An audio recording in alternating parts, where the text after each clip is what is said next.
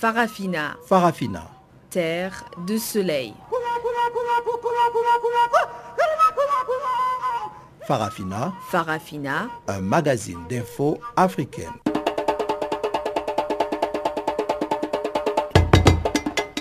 Présentation Pamela Kumba. Bonjour à tous et bienvenue à ce magazine des actualités en français. Ibrahim Revelino assure la mise en onde de cette édition dont voici les grandes lignes. Situation toujours tendue au Zimbabwe où l'armée continue de tirer les ficelles.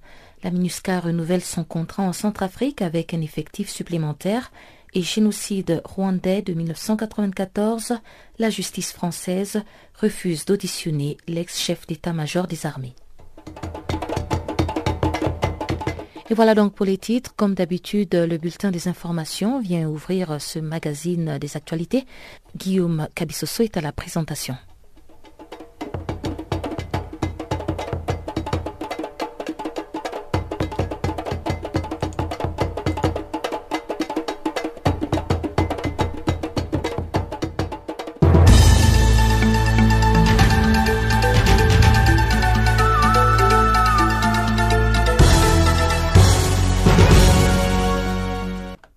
Merci Pamela Kumba, chers auditeurs des Canal Afrique, bonjour à tous. La situation restait toujours confuse ce jeudi au Zimbabwe au lendemain d'un coup de force inédit de l'armée qui a placé le président Robert Mugabe en résidence surveillée après l'avoir soutenu sans faillir pendant 77 ans de règne.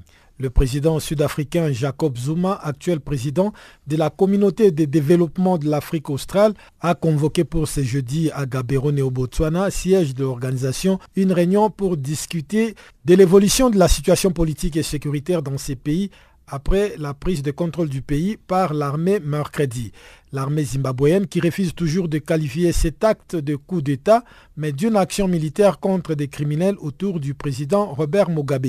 Participe à cette réunion de Botswana le ministre chargé des Affaires étrangères des États membres de la SADC, à savoir l'Angola, la Tanzanie et la Zambie, ainsi que le président du Conseil de la SADC, le ministre sud-africain des Relations internationales et de la coopération. La réunion de Gaborone devrait examiner les rapports de deux envoyés spéciaux du président Jacob Zuma au Zimbabwe mercredi pour rencontrer le président Robert Mugabe et les généraux de la force de défense du Zimbabwe. Le Conseil de sécurité de l'ONU a voté mercredi à l'unanimité un prolongement d'un an de sa mission de paix en Centrafrique qui sera renforcée de 900 militaires et devra être plus mobile et réactive. Ce renforcement de la MINUSCA avait été demandé par le secrétaire général des Nations Unies Antonio Guterres qui a mis en garde contre un risque de nettoyage ethnique dans ce pays. En vertu de la résolution adoptée, la MINISCA est autorisée à déployer sur le terrain jusqu'à 11 650 personnes, dont 2080 policiers et 480 observateurs militaires. Lundi, l'ONU a annoncé l'ouverture d'une enquête spéciale indépendante sur des possibles défaillances des casques bleus lors d'attaques par des groupes armés contre des civils à proximité desquels se trouvaient des militaires de l'ONU. La MINUSCA, qui peine à rétablir l'ordre en Centrafrique, a perdu 12 soldats depuis début 2017. Rendons-nous maintenant au Nigeria où 12 personnes ont été tuées mercredi lorsque 4 kamikazes se sont fait exploser à Maïdougouri dans le nord-est du pays. Par ailleurs, 22 personnes ont été transférées à l'hôpital pour être soignées des blessures diverses. Selon des témoins, le premier kamikaze s'est fait exploser au milieu des fidèles pendant la prière du soir tuant sept personnes. Une kamikaze est ensuite entrée dans une maison avant de déclencher ses explosifs, provoquant la mort d'une femme enceinte et de son enfant. L'attentat n'a pas encore été revendiqué, mais tous les soupçons sont dirigés vers le groupe islamiste Boko Haram. Les autorités nigérianes ont affirmé à plusieurs reprises que ces groupes étaient sur le point d'être vaincus, mais les attaques des villages et des convois militaires, tout comme les attentats suicides contre les civils, continuent.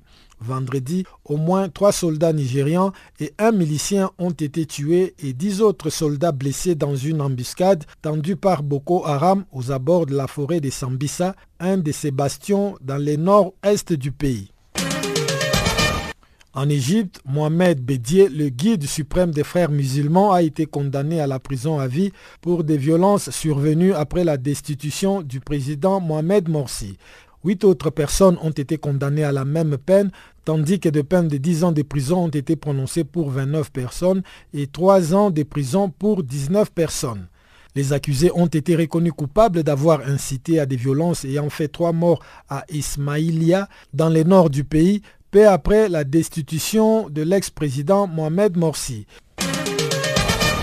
Enfin, en Tanzanie, 11 personnes, dont des touristes étrangers, ont péri mercredi dans le crash d'un avion de la société Coastal Aviation qui effectue des safaris en Afrique de l'Est. L'avion qui transportait 10 passagers s'est écrasé à proximité du cratère du volcan Mpakai dans le nord de la Tanzanie.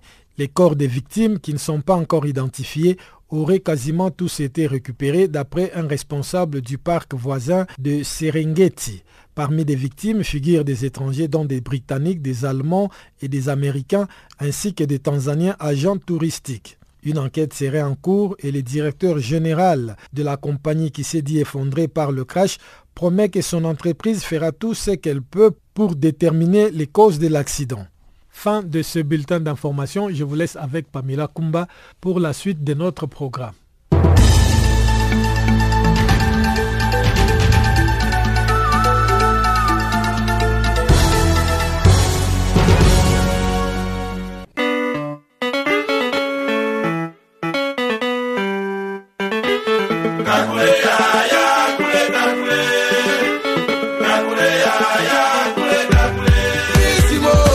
Nouveau sur Channel Africa.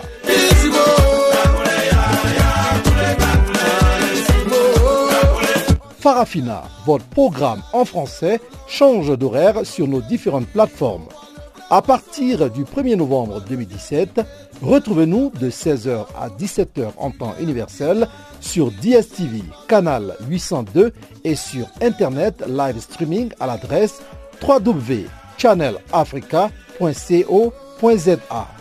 En ondes courte et sur le satellite, retrouvez-nous tous les jours à la même heure, 16h à 17h en temps universel, mais aussi en rediffusion de 23h à minuit. Channel Africa. Rebonjour à tous, les Zimbabwéens étaient encore plongés dans l'incertitude ce jeudi. Le président Robert Mugabe, placé en résidence surveillée par l'armée et une médiation de la SADC, tente de faire évoluer la situation. Les spéculations vont bon train, l'analyste politique Dr Ilunga Kalala donne ici quelques scénarios possibles de sortie de crise. Un des premiers scénarios, c'est que les militaires eux-mêmes assument la responsabilité. Ils se disent qu'ils ont fait un coup bien, bien sûr en promettant à la population une période transitoire qui, qui permettrait d'organiser des élections libres et transparentes, afin que la, la démocratie soit une démocratie qui respire au Zimbabwe. Deuxième scénario, c'est que les militaires, comme ils sont derrière le vice-président, le vice-président de la République qui a été élu de fonctions par, euh, par Mugabe, peuvent se proposer d'appeler, euh, de faire des recours exceptionnels on, on, on, on l'installe. Voilà, mais que ce soit, que soit un coup d'État, que ce soit euh, qu'on fasse appel au, président, au président, euh, vice-président qui a été mais tous ces deux éléments de scénario respectifs, les gens vont vous dire que les scénarios sont anticonstitutionnels.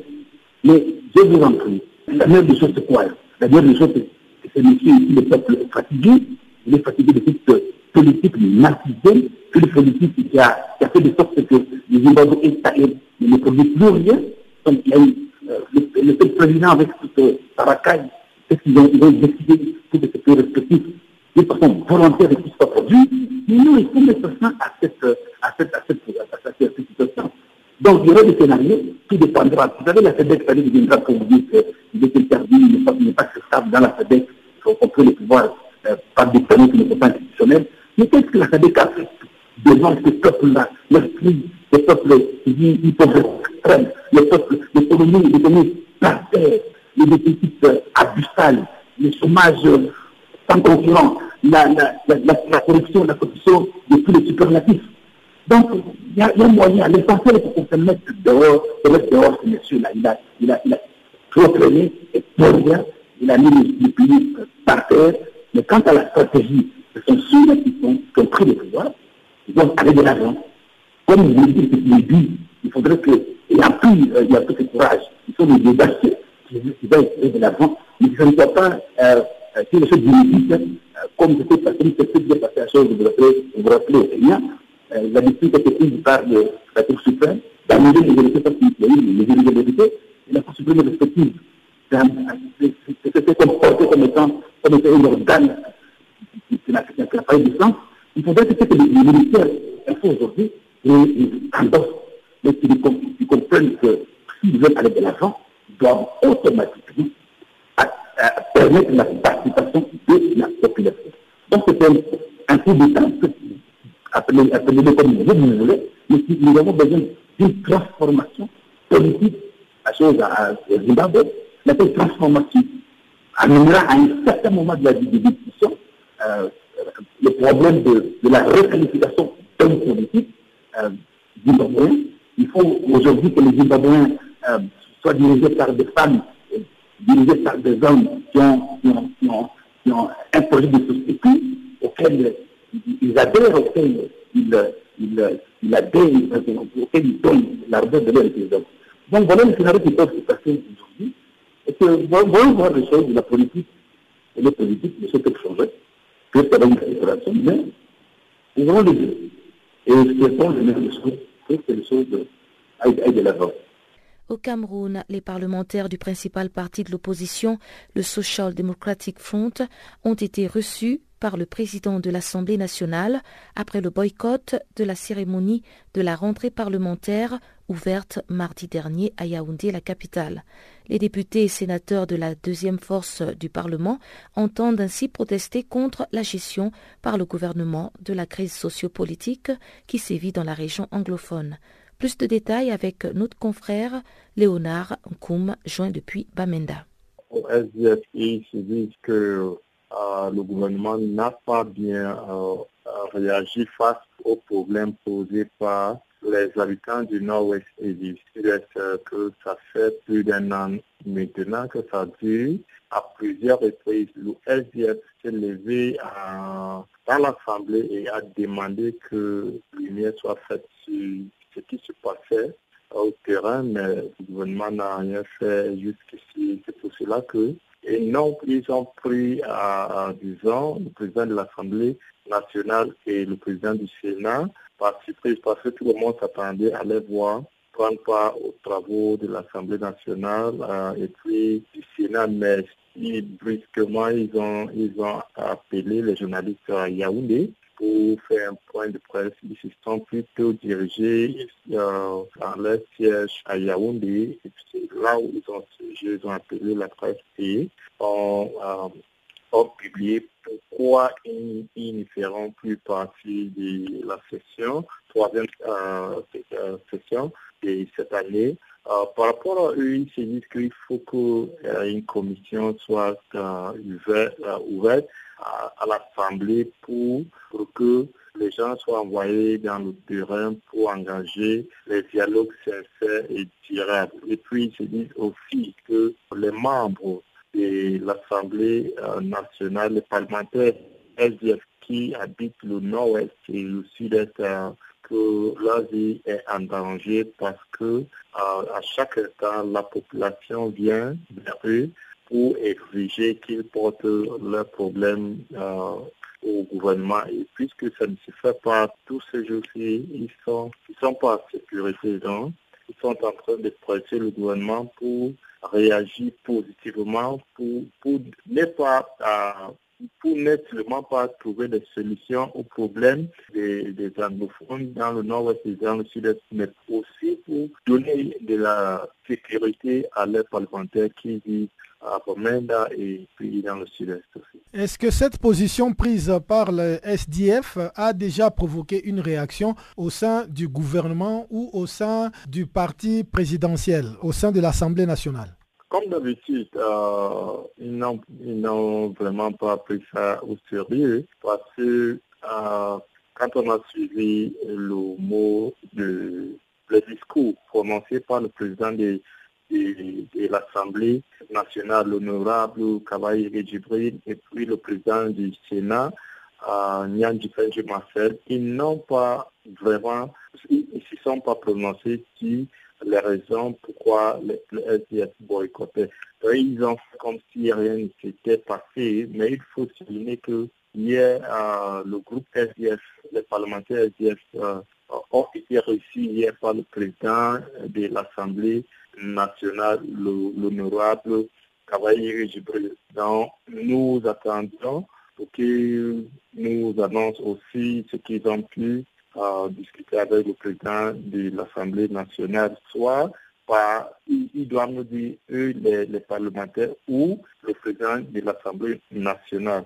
Donc, pour l'instant, c'est le flou. On attend encore de comprendre ce qui se passe. Sinon, que les, ils n'ont pas dit qu'ils boycottaient totalement. Ils se disent qu'ils ils ont dit que si c'est pas une résolution est votée à l'Assemblée nationale demandant que l'action soit faite dans le nord-ouest et dans le sud-est avec but et résoudre le problème et ils vont revenir.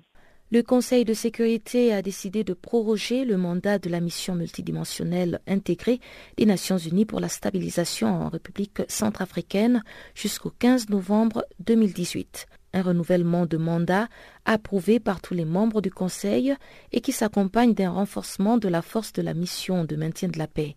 Réaction de l'ex-ministre d'État Christophe Gazambetti qui déplore le manque de capacité à négocier des autorités centrafricaines. La capacité de négociation d'ailleurs été nulle. Euh, on n'a pas de proposition, on n'a rien, on s'est fait imposer ce qu'on veut. Augmenter les gens, ils vont mettre des policiers supplémentaires, mais ça ne résout pas le problème si la ministère ne change pas de paradigme. S'ils viennent pour discuter avec les rebelles, écoutez, on continue à discuter avec les rebelles, ils vont continuer à tuer les gens. Ils vont grignoter le pouvoir, grignoter le pouvoir, grignoter le pouvoir. On va tomber dans une forme de cogestion, ce qu'il est déjà, où vous écoutez des chefs rebelles dire que le président n'a pas amené des préfets, il faut demander leur avis. C'est la cogestion. Ils sont avec les gars de la ministère, je ne sais pas si euh, vous avez vu les, une photo qui, parle de lui-même que j'ai postée. Les gars de Minska fraternise avec les, chefs de rébellion. Tous les jours, une rébellion se crée, tous les jours, on occupe une ville, puis on reste toujours à dire il faut discuter. Pas de ce renouvellement de mandat, en fait, n'inclut pas un changement de, de prérogative de la MINUSCA Il n'y a rien. C'est un non-événement. C'est vraiment non, non, non. Ça permet aux fonctionnaires de la MINUSCA de gagner plus d'argent, de continuer à s'enrichir qui a traficoté le diamant, et puis voilà. La mission n'est plus la même. On ne peut pas, et la ministre a déclaré par, le, par son porte-voix la semaine dernière un truc extrêmement grave, que ce n'est pas eux de sécurité des civils, c'est à l'État sur de le faire, ils ne sont là que pour l'accompagner. Ça veut dire qu'ils se mettent encore en retrait davantage. Bon, mais si vous voulez discuter de quoi? Il n'y a rien à discuter, il n'y a pas de commentaire à faire. Mais, mais comment, mais comment l'État centrafricain est censé protéger ses civils si euh, l'État n'a toujours pas d'armée? Ah ben, ça, prouve bien que le ministère a un plan, plan B qu'il ne dit pas. Quand vous voyez deux petits officiers euh, gabonais de 1m50 aller dans un croisement, prendre cinq policiers, leur montrer comment on laisse passer les voitures, c'est ça là, la formation Eux, ils sont là, le premier coup de fusil, ils rentrent dans leurs euh, enceintes barbelées, mais c'est tout. On n'a pas besoin de policiers. les 15 millions de, policiers, de gendarmes, on fait quoi avec? On veut des unités combattantes, des forces spéciales qui viennent faire la guerre. On ne peut pas mettre ceux qui sont pour la République euh, au même pied d'égalité que ceux qui détruisent la République. Vous allez vous entendre ce quoi Nous, on essaie de faire du lobbying, on essaie de, donner des coups de, gueule comme ça que vous nous reprochez, mais c'est pour que on aide le gouvernement à aller dans le sens qui soit le meilleur. On ne peut pas permettre à des petits voyous de prendre tout le monde en otage et puis on donner l'État pour nous on en nomme euh, dans les cabinets ministériels et il ne désormais pas, il continue à tuer. Ça veut dire que c'est un échec. Voilà. La communauté internationale arrive avec des feuilles de route, ben vous n'aurez pas de solution. On est un peu surpris de voir qu'en même temps, les anti-Balaka qui menacent la ville de Bois, la garnison de Bois, mais à 25 km, les gens menacent la ville. Ils ne s'en sont même pas occupés, ils sont entrés. Ils ont fait le travail à moitié. Vous arrivez dans une ville, vous savez qu'à 25 km, les gens tombent de prendre la ville, vous ne réglez pas pour rentrer. Comment la MINUSCA est installée dans ces villes? Les rebelles viennent prendre, on ne dit rien, on laisse faire, ils avancent, comme tout soit. Voilà cette situation un peu explosive. Maintenant, la population a compris qu'il ne peut pas compter sur qui que ce soit, et encore moins sur la MINUSCA. Il me semble que de renforcer la MINUSCA en effectif, c'est pas la solution.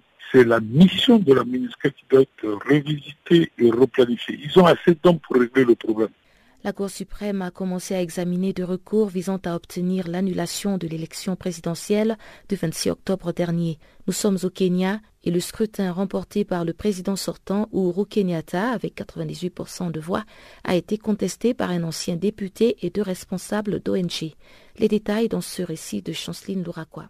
La plus haute juridiction kenyane revient ainsi sur les devants de la scène. En effet, des doutes planent sur l'intégrité de la commission électorale alors que plusieurs audits tentent de faire la lumière sur les conditions plutôt obscures dans lesquelles se sont déroulés les marchés d'attribution des matériels électoraux sur sa compétence et son sérieux aussi, alors que l'ensemble des coûteux systèmes électroniques mis en place pour tenter de garantir la transparence et l'équité du scrutin ont successivement échoué sans que le responsable de la commission semble s'en émouvoir outre mesure. Le 1er septembre dernier, la Cour suprême avait invalidé pour irrégularité le scrutin présidentiel du 8 août 2017 pour lequel le président Uhuru Kenyatta avait déjà été déclaré vainqueur, déclenchant une longue crise politique. Quant à la Cour suprême, elle a laissé l'impression d'avoir donné les primats aux politiques sur le juridique.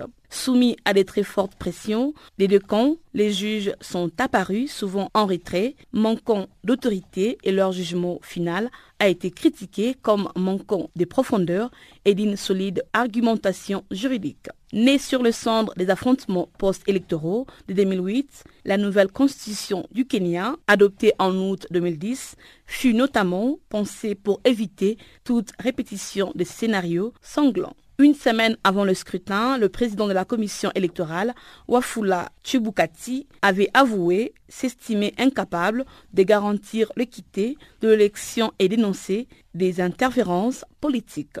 Il avait ensuite changé d'avis, jugeant que les conditions étaient réunies pour l'organiser. L'une des avocates de deux responsables des ONG, Mu et Khalifa, qui ont déposé les deux recours, Julie Soweto a déclaré que la Cour doit se demander si une telle élection est conforme à l'esprit et à la lettre de la Constitution. La même Cour a repoussé à plus tard l'examen d'un troisième recours déposé par un organisme proche du pouvoir qui reproche aux dirigeants de l'opposition d'avoir commis des infractions électorales en s'efforçant d'empêcher la tenue de l'élection dans certains de leurs fiefs.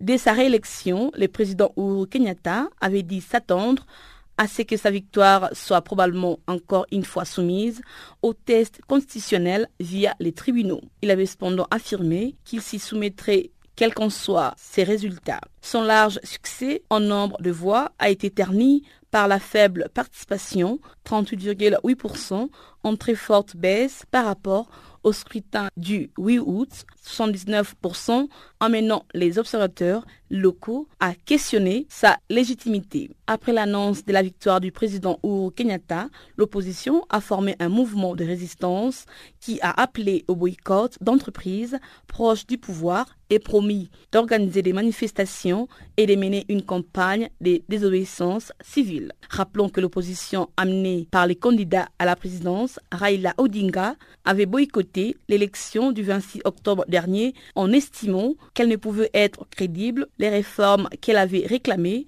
au sein de la commission électorale n'ayant selon elle pas été menées à bien.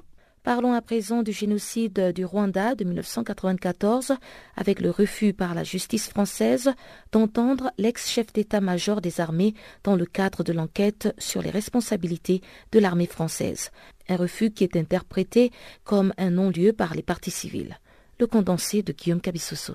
C'est le 31 octobre dernier que la Cour d'appel de Paris a confirmé le refus par le juge d'instruction d'interroger l'ex-amiral Jacques Laxand et son adjoint de l'époque, l'ex-général Raymond Germanos et qui devrait fournir des explications sur le rôle de l'armée française que l'association Survie, la Fédération internationale des droits de l'homme et les autres partis civils accusent d'avoir sciemment abandonné des Tutsis dans les collines des Bicécero entre le 27 et 30 juin 1994, victimes d'un génocide perpétré par l'armée rwandaise aidée par les milices Interamwe. Ces refus de rechercher toutes les responsabilités éventuellement engagées, y compris celles de plus hauts responsables de l'armée française, compromet gravement l'enquête, affirment les trois associations qui s'inquiètent que cette décision pourrait ouvrir la voie à un non-lieu judiciaire. Cet acte montre que si la justice enquête, elle est faite pour l'histoire et non dans la perspective des mises en examen et encore moins d'un procès, s'insurge Fabrice Tari,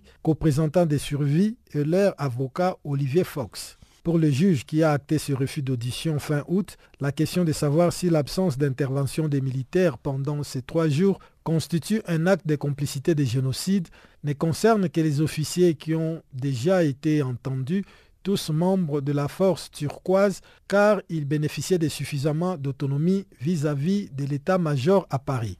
Au terme de son audition en janvier 2016, le chef de la force turquoise, le général Jean-Claude Lafourcade, a été placé sous le statut intermédiaire de témoin assisté, tout comme trois de ses subordonnés avant lui, échappant ainsi à des mises en examen. Depuis, L'enquête est quasiment au point mort, regrette Fabrice Tarit. Les associations déplorent que nombre d'auditions demandées en 2015 n'aient pas eu lieu et que des documents essentiels à la compréhension des événements n'aient pas été communiqués par le ministère de la Défense. Cette enquête, emblématique de la controverse sur le rôle de la France lors du génocide qui a fait 800 000 morts selon l'ONU, très majoritairement Tutsi, a depuis un an son pendant au Rwanda. En novembre 2016, Kigali a lancé une procédure contre 22 officiers français accusés d'implication dans les génocides, dont l'ex-amiral Laxande et l'ex-général Lafourcade. Guillaume Cabissoso pour Canal Afrique. Et voilà qui nous mène tout droit au bulletin économique de Chanceline Louraquois.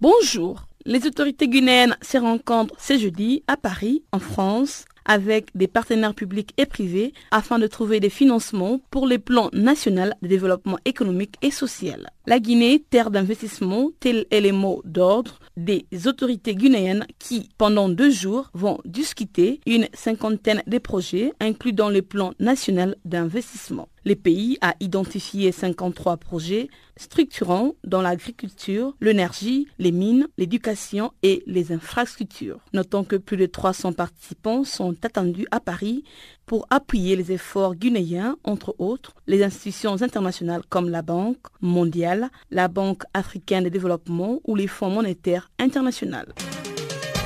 En Angola, le nouveau président Joao Lourenço a annoncé le mercredi avoir limogé par un nouveau décret-loi la présidente de la compagnie pétrolière nationale Sonangol, Isabelle Dos Santos.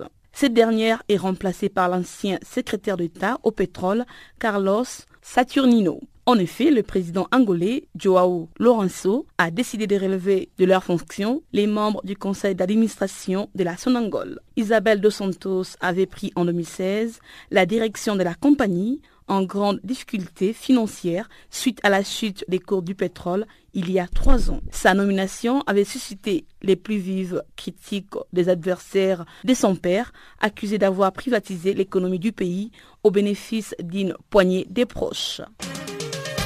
En Égypte, la Banque européenne pour la reconstruction et le développement vient d'allouer 225 millions de dollars à cette banque locale. Les montants devront servir au financement de petites et moyennes entreprises, aux projets verts et au commerce extérieur. Ce prêt est considéré comme le premier à être fourni dans le cadre du programme pour les femmes lancé récemment par la Banque européenne pour la reconstruction et le développement en Égypte. Rappelons que le dernier accord lie la Banque européenne pour la reconstruction et le développement à Emirates pour offrir des facilités commerciales d'une valeur de 40 millions de dollars dans le cadre du programme de facilitation des échanges de la banque.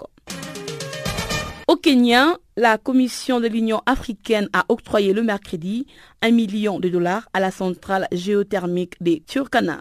C'est un financement de 101,5 millions de shillings kenyans. Ce financement a été reçu par Olsuswa Énergie, la compagnie en charge du développement de la centrale et servira à conduire des études techniques ainsi que la mise à niveau de l'infrastructure érigée au niveau de la barrière volcanique dans les comités de Turkana. La mise en place du projet se fera en deux phases qui permettront l'installation des 140 MW de capacité. La première, qui prendra entre 5 et 8 ans, permettra à la centrale d'injecter 70 MW dans les réseaux électriques nationaux. Nous terminons ce bulletin avec la 23e édition de la Convention cadre des Nations Unies sur les changements climatiques qui se déroule actuellement en Allemagne jusqu'au 17 novembre prochain. À l'occasion, les participants comptent innover dans les secteurs de l'énergie, de l'eau et de l'agriculture. Pour ce faire, des nouveaux engagements et initiatives ont été annoncés dans ces domaines sous les auspices du partenariat des Marrakech pour l'action climatique mondiale. Le partenariat de Marrakech a pour objectif de booster une action climatique d'envergure des acteurs publics et privés, l'accord de Paris, adopté en 2015, appelant les pays à lutter contre les changements climatiques en limitant la hausse des températures mondiales à moins de 2 degrés Celsius. S'agissant de l'investissement dans l'action climatique agricole, il urge, selon les experts, d'investir plus rapidement et plus dans l'action climatique agricole et soutenir les moyens de substance durable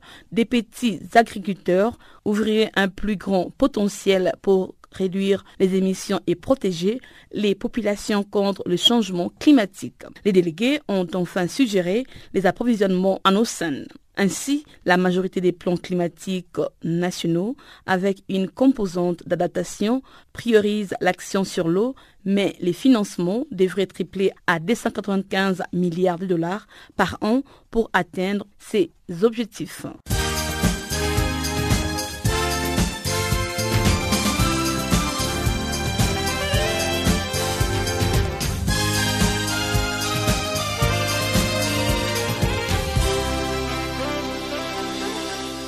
En Égypte, Mohamed Badi, le chef des frères musulmans, a perdu ce mercredi un recours en cassation contre une de ses nombreuses condamnations à la prison à vie. Âgé de 74 ans, le chef des frères musulmans égyptiens avait été condamné l'année dernière à la prison à vie pour son rôle dans les violences de 2013 à Ismaïlia. Les faits se sont déroulés pendant quelque temps après le renversement par l'armée du président démocratiquement élu Mohamed Morsi, qui était aussi membre des frères musulmans. La Cour de cassation a donc confirmé cette peine de prison à vie à l'encontre de l'ancien guide suprême des frères musulmans, Mohamed Badi, au dire des sources judiciaires. Cette même sentence s'applique aussi aux huit autres personnes impliquées dans la même affaire. La Cour de cassation d'Égypte a également confirmé des peines de 10 ans de prison pour 29 personnes et 3 ans de prison pour 19 autres personnes. Mohamed Badi, qui comparaît dans un grand nombre de procès, avait déjà été condamné à plusieurs reprises à la peine de mort ou à la prison à perpétuité. Il avait écopé de la peine capitale dans trois procès, mais la Cour de cassation a annulé ses verdicts et ordonné de nouveaux jugements.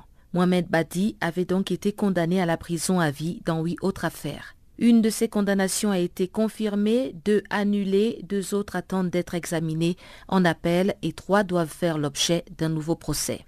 Il faut rappeler que des violences avaient secoué l'Égypte au moment où les partisans de Mohamed Morsi observaient un immense sit-in au Caire, la capitale égyptienne, sur la place Rabat al-Adawiya. Ce rassemblement avait été dispersé le 14 août 2013 et plus de 700 manifestants islamistes avaient été tués par les forces de l'ordre. Après la destitution du président islamiste Mohamed Morsi par l'armée en 2013, les autorités égyptiennes se sont livrées à une répression sans précédent contre les frères musulmans dont il est issu et selon l'organisation, selon des organisations de défense des droits humains. Le mouvement a été classifié comme une organisation terroriste et des centaines de ses partisans ont été condamnés à mort ou à de lourdes peines de prison. Mais en 2016, la Cour de cassation a annulé des centaines de peines capitales, notamment certaines prononcées à l'encontre du président déchu Mohamed Morsi, le guide musulman Mohamed Badi et d'autres dirigeants de la confrérie. Farafina, c'est Channel Africa en français. Tous les jours de 16h à 17h en temps universel sur DSTV, canal 802 et en live streaming sur channelafrica.co.za.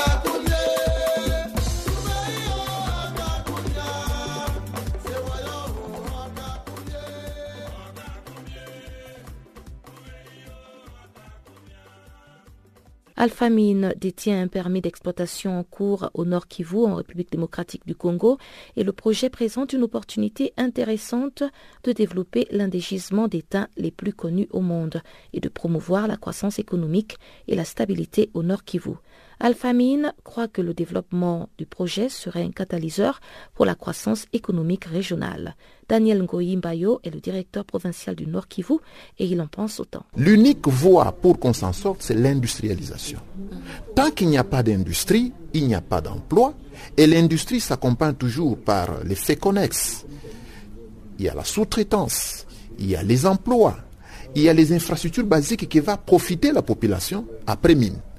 Donc, euh, Alpha Mine a été pour nous en province Nord Kivu. D'abord, je vous dis que je viens du Katanga où j'étais directeur provincial pendant trois ans. C'est là où il y avait le boom minier.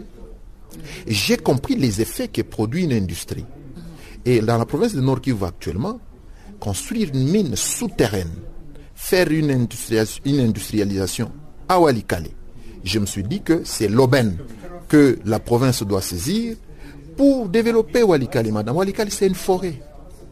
C'est une forêt le territoire le plus vaste, mais le moins habité. C'est pour dire que les gens ne sont qu'aux abords de la route. Pourquoi? Parce qu'il n'y a pas de l'industrie.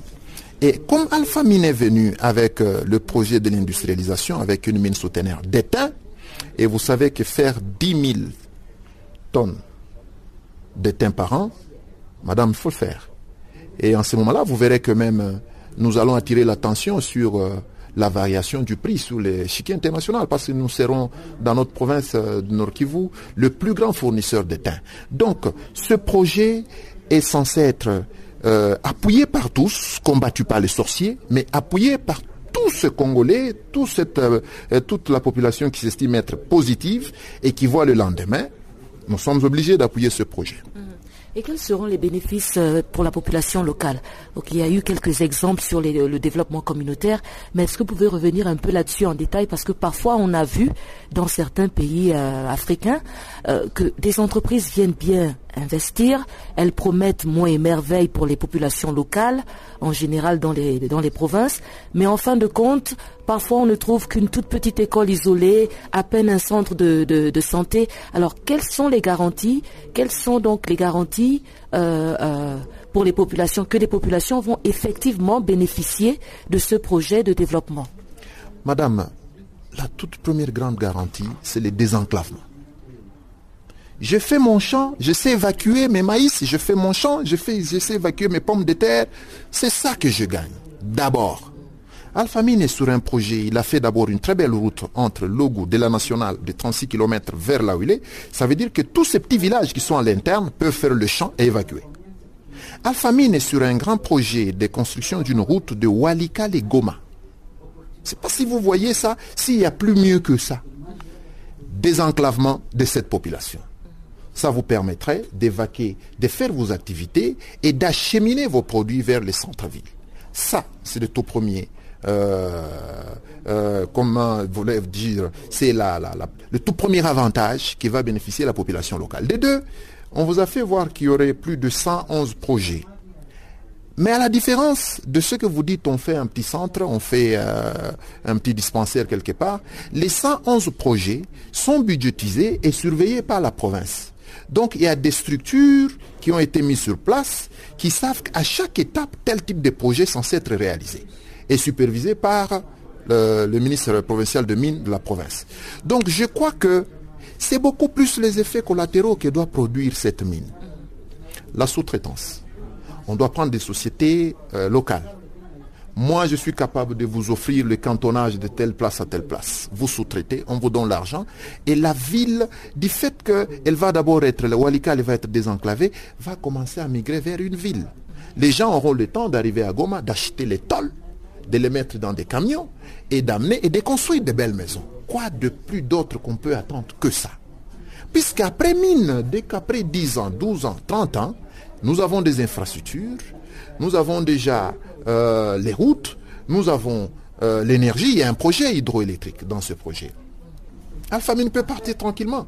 Mais nous avons la route, nous avons l'énergie. Qu'est-ce qui nous reste pour nous développer? Nous mettrons des petites industries, transformation de l'huile de palme, une petite usine de savon, une petite de ceci, parce que je saurais en ce moment-là évacuer, prendre ça et venir vendre dans les centres-villes. Parlons à présent de discrimination à l'endroit des personnes atteintes d'albinisme. Notre correspondant Abdul Razak Idrissa nous a compilé cette interview avec Madame Ngafunja, qui est présidente de l'association de lutte contre l'albinisme au Niger dans cette thématique euh, liée à la sorcellerie et aux droits des personnes euh, atteintes d'albinisme, il y a la question de la culture, il y a la question de la discrimination, il y a la question euh, des mesures à, prendre en charge de façon efficace et effective par les États pour intégrer ces personnes qui sont atteintes d'albinisme dans leur milieu réel et de les traiter comme des individus à part entière. Mais quelle est l'étendue de ce problème en Afrique selon vous? En Afrique, du fait que nous avons des cultures différentes et même au sein d'un même pays, il peut y avoir plusieurs cultures. Les problèmes liés aux droits humains des albinos ne sont pas réglés de la même manière. Quelque part, on voit que dans certaines régions de l'Afrique, les albinos sont traités comme des sorciers, sont considérés comme étant des sorciers. Alors, il faut leur appliquer la loi de Talion ou bien il faut leur appliquer la loi de la jungle on ne tient même pas compte de la législation en vigueur en matière de droit pénal avant de régler le sort de ces personnes-là, dans certaines régions de l'Afrique. Dans d'autres régions de l'Afrique, les albinos sont considérés comme des divinités qu'il faut vénérer, qu'il faut adorer, parce qu'ils ont certainement quelque chose de bien à apporter dans la vie de ceux-là qui s'occupent de ces albinos. Et la contrepartie, c'est qu'avec le taux grandissant de la criminalité, certains pensent même qu'en utilisant certains organes de personnes atteintes d'albinisme qu'ils pourraient gagner quelque chose. Et donc, la criminalité fait que on porte atteinte à l'intégrité physique de ces personnes, à la vie de ces personnes. Donc, c'est une question vraiment multidimensionnelle. Et je crois qu'il faut prendre le problème à bras le corps. Quand on le contextualise, quand on apporte le problème au sein de l'Afrique, vous voyez qu'il y a beaucoup, beaucoup, beaucoup de choses à faire. Il faut aussi faire des enquêtes et il faut trouver euh, des stratégies pour mettre chaque partie prenante en face de ses responsabilités, à commencer par les communautés elles-mêmes. Au sein de la famille, tout près, les communautés au sens un peu plus élargi, au plan national, qu'est-ce qu'il faut faire? Au plan sous-régional, qu'est-ce qu'il faut faire? Au plan régional, qu'est-ce qu'il faut faire? Au plan universel, qu'est-ce qu'il faut faire? Et je crois que tel que nous sommes en train de voir la chose maintenant, les approches de solutions nous viennent un peu de l'universel pour se consacrer sur le régional moi, étant membre de la Commission africaine des droits de l'homme et des peuples, nous avons été mis en face de cette thématique ça ne fait pas si longtemps, sachant que dans nos pays, vraiment, ça pose des problèmes, mais la Commission africaine, en tant qu'institution, en tant qu'organe de promotion et de protection des droits de l'homme, n'a pas eu les coups de franche sur cette question-là. Il a fallu que les informations nous viennent de l'Est de, de l'universel. Outre les albinos, quelles sont les autres populations qui pourraient être menacées par ces représailles sur ces actes de sorcellerie Les cibles sont nombreuses. Hein. Il y a par exemple les enfants qui naissent par le siège. Dans certaines régions de l'Afrique, les enfants qui naissent par le ciel sont des sorciers. Et il faut leur couper la vie tout de suite. Il ne faut pas qu'ils vivent. Les enfants qui naissent normalement et qui, euh, au bout de leur processus de leur dentition, par exemple, poussent les dents par le haut, alors qu'il faut commencer à pousser les dents sur, le plan, sur le plan médical, sur le plan anatomique, l'être humain pousse les dents par le bas. Mais quand l'enfant, d'une certaine manière, commence par pousser les dents par le haut, à ah, cet enfant-là, c'est un sorcier, il ne faudrait pas du tout qu'il puisse continuer à vivre au sein de la communauté, au sein de la famille. Les enfants qui ont des problèmes d'orteils et autres, c'est des choses comme ça. Ils sont taxés de sorcellerie et autres. Parlons de santé à présent. Selon les dernières estimations de l'Organisation mondiale de la santé, il y a près de 95 000 décès liés au choléra dans le monde, pour environ 2,9 millions de cas suspects. Et pour faire face à cette urgence sanitaire et humanitaire, l'agence onusienne a lancé une nouvelle stratégie contre le choléra. Docteur Dominique Legros, de point focal pour le choléra au département de l'OMS, chargé des pandémies et des épidémies, nous en parle. Il y a 25 millions sur un total de 55 millions euh, avortements qui réalisent chaque année euh, dans le monde ne se déroulent pas dans des conditions de sécurité suffisantes. Ça veut dire que presque un avortement sur deux est non sécurisé. Et nous constatons dans cette euh, étude aussi que 97% des avortements non sécurisés ont été pratiqués dans les pays en voie de développement, en Afrique, en Asie et en, Amérique latine. Donc, comme vous le dites, c'est la proportion d'avortements sûrs est seulement de 25% ou moins dans la plupart des régions d'Afrique et d'Amérique latine. Et ça veut dire que la question de l'avortement est aussi liée à la pauvreté? Il y a des différences importantes entre, les, régions. Par exemple, euh, comme vous dites, dans les pays à revenus élevés d'Amérique du Nord et d'Europe occidentale et du Nord, le part d'avortement non sécurisé est le plus faible à l'échelle mondiale. Et quand on regarde en Afrique, à l'exception de l'Afrique australe, moins d'avortements sur quatre étaient sécurisés. Et parmi les avortements non sécurisés, euh, la majorité d'entre eux étaient considérés comme les moins sûrs. ça, c'est le pire. Et donc, dans les pays développés, plus de 87% des avortements sont considérés comme sûrs. Mais il y a tout de même une exception, c'est l'Europe de l'Est. Pourquoi? En Europe de l'Est, cette différence euh, est probablement due à la persistance des pratiques médicales dépassées, euh, comme le curettage.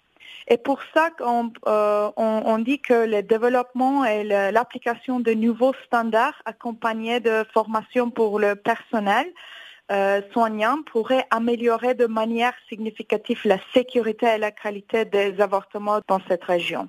Le rapport de l'OMS montre que quelques 37,7%, soit 17,1 millions de femmes, font des avortements qui sont considérés comme moins sûrs. Finalement, qu'est-ce qui fait qu'un avortement n'est pas sûr? Alors, notre étude distingue pour la première fois deux sous-catégories. Ça veut dire c'est moins sécurisé et les moins sûrs. Cette distinction entre moins sécurisé et les moins sûrs apporte une nuance supplémentaire dans notre compréhension des différentes conditions d'avortement chez les femmes qui n'ont pas accès à des avortements sécurisés pratiqués par un soignant qualifié. Alors, euh, pour ça qu'un avortement est moins sûr lorsqu'il est soit pratiqué par un soignant qualifié utilisant une méthode à risque ou dépassée comme celle par dilatation et curettage, soit lorsqu'il est pratiqué par une personne non qualifiée, même si celle-ci avait recours à une méthode sûre telle que l'administration de misoprostol. Et par rapport à ça, est-ce qu'il y a des méthodes qui sont mises à cause par rapport à ce que vous rappelez, ou bien il y a aussi un quelconque rapport avec le problème d'un personnel non qualifié? Alors, la réponse, c'est les deux. Parce qu'on parle d'avortement non sécurisé lorsqu'une interruption de grossesse est pratiquée soit par une personne qui n'a pas de compétences ou d'informations nécessaires, ou dans un environnement où les normes minimales euh, médicales ne sont pas appliquées, ou, les deux. Alors ça, c'est les réponses, c'est les deux. C'est pas juste une. Et finalement, euh, dans ce rapport, quel est le lien entre haute proportion d'avortements sûrs et aussi la législation, c'est-à-dire les lois adoptées dans les pays où la législation est considérée comme moins restrictive alors, notre étude a révélé que les lois restrictives sont associées à des taux élevés d'avortement non sécurisés. Par exemple, dans les pays où l'avortement est totalement interdit ou autorisé uniquement pour sauver la vie d'une femme ou préserver sa santé physique, seul un avortement sur quatre était sécurisé. Mais par contre, euh, dans les pays où l'avortement est légal pour des motifs plus larges, près de 9 avortements sur 10 étaient pratiqués dans des conditions sûres. Et pour ça que nous avons constaté que le, le fait de limiter l'accès à l'avortement ne redit pas le nombre d'avortements pratiqués. Dernière question, quelles sont les recommandations de l'OMS pour garantir un accès sûr à l'avortement dans le monde et surtout dans des régions comme l'Afrique et l'Amérique latine? Alors, il y a différentes stratégies. Par exemple, les pays doivent élaborer des politiques d'appui et prendre des engagements financiers pour fournir une éducation sexuelle complète, un large éventail de méthodes contraceptives, qui compris la contraception d'urgence, des conseils de planification familiale adéquats et l'accès à l'avortement sécurisé et légal utilisant les méthodes recommandées par l'OMS.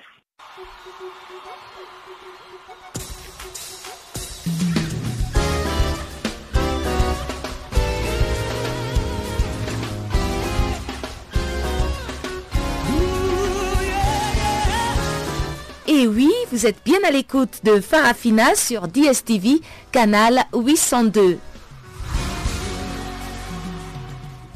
Merci de rester connecté tous les jours de 16h à 17h, temps universel. Et surtout, ne ratez pas aussi votre rendez-vous en live streaming sur notre site internet www.channelafrica.co.za.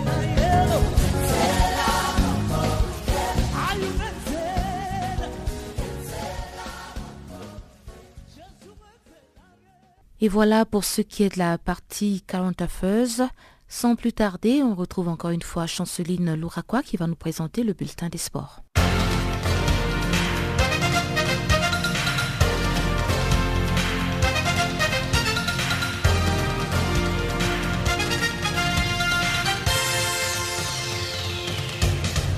Bonjour, notre bulletin des sports s'ouvre avec les différents chapeaux du tirage au sort du championnat d'Afrique des Nations 2018 prévu le 17 novembre prochain à Rabat au Maroc.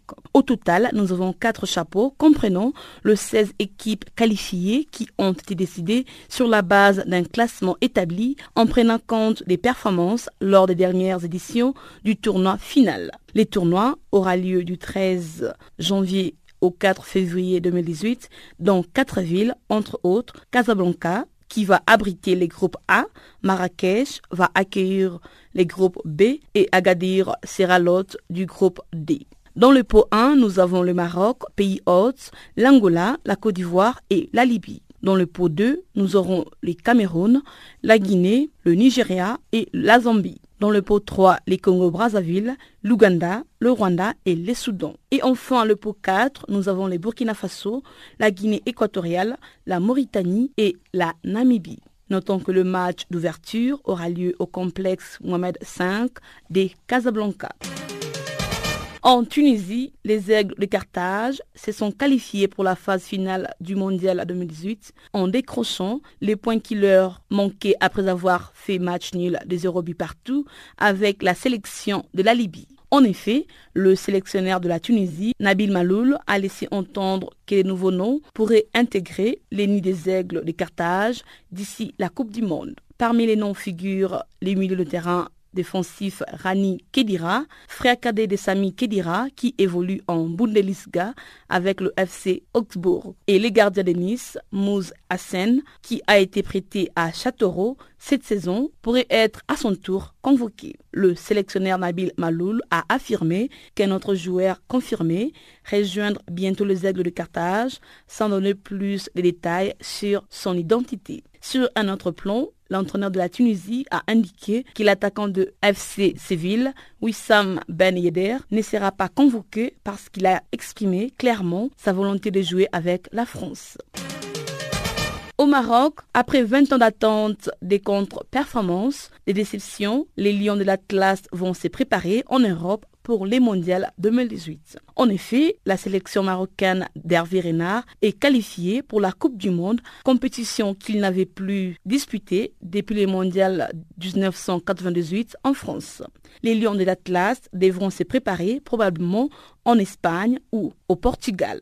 La destination n'est pas encore fixée. Elle sera dévoilée après le tirage au sort de la compétition prévu les 1er décembre prochain. Le sélectionneur Hervé Renard et Fouzi Lekja seront les représentants marocains à Moscou lors du tirage au sort au cours duquel le 32 pays qualifiés connaîtront leurs adversaires. Les Pérou a battu mercredi la Nouvelle-Zélande par deux buts à zéro et s'est qualifié pour la Coupe du monde de football pour la première fois depuis 1982. Les pays sud-américains est le 32e et dernier à être qualifié pour les mondiales 2018 qui se tiendra en Russie du 14 juin au 15 juillet 2018. L'Amérique du Sud place 5 équipes sur 10 en Russie après la qualification du Brésil, de l'Uruguay, de l'Argentine et de la Colombie.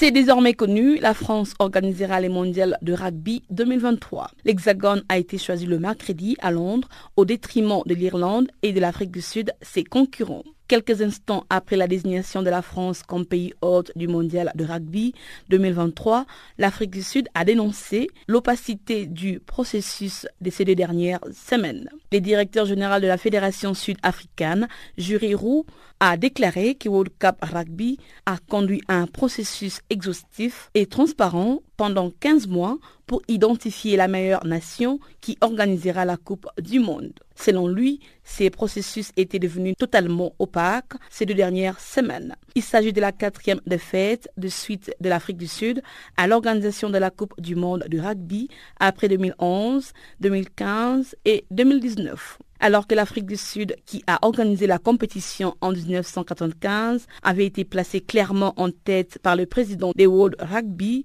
Bill Beaumont, après la publication du rapport d'évaluation. Bref, ce sera à la prochaine génération des dirigeants de décider de se porter candidats pour les tournois de 2027 ou les suivants.